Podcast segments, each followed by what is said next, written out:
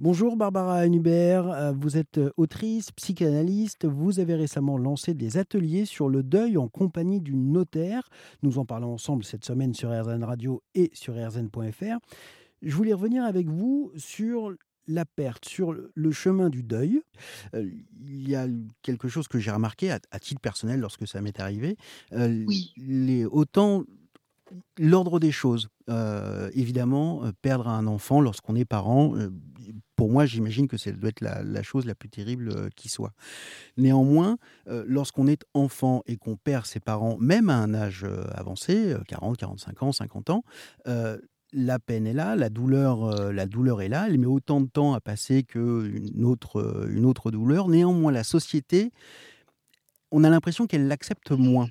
Euh, parce que parce qu'on est plus vieux, parce que c'est les parents, parce que c'est l'ordre des choses que de perdre euh, ses parents. Euh, est-ce que c'est juste ce point de vue de la société ou, ou, vraiment c'est qu'on a un souci dans notre rapport avec la mort des aînés? Alors, vous, avez, me posez une question qui m'intéresse énormément, Frédéric, et sur laquelle j'ai commencé à écrire.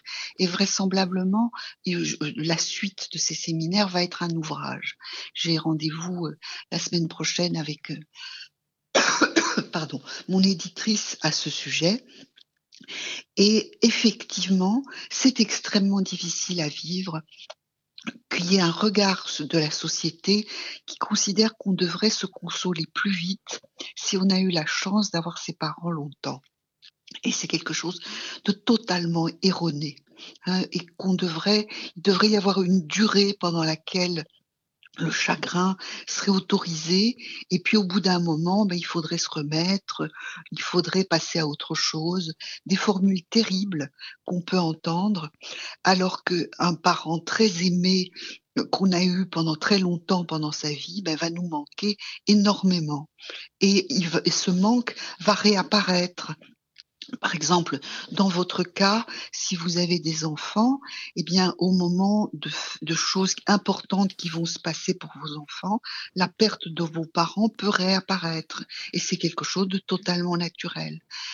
Quand on aime quelqu'un, la perte nous crée un chagrin dont l'intensité ne va pas être la même tout le temps, mais cette intensité peut revenir à certains moments. Oui, comme des vagues qui vous, qui vous submergent d'un coup, quoi.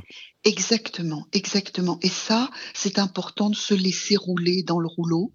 C'est important d'accepter ce chagrin, de pleurer, et de, et de penser à cette personne avec tout le, le beau et le bon qu'il y avait. Et ça, c'est une forme de deuil. Et puis, il y a aussi celle qui est encore plus difficile à faire, c'est quand la relation n'était pas harmonieuse, quand la relation n'était pas bonne avec la personne et que rien ne va, rien de plus, rien ne va plus pouvoir changer. Et qu'est-ce qu'on a tendance à faire dans ces cas-là? On a tendance à, idéaliser un petit peu les relations qu'on avait avec la personne disparue? Alors, il n'y a pas dans ma vision et dans ce que j'ai observé euh, dans, la psychanalyse au long de ma carrière relativement longue, on ne peut pas dire que un événement va créer une réaction qui sera la même chez chacun. Donc, euh, il va y avoir différents types de réactions.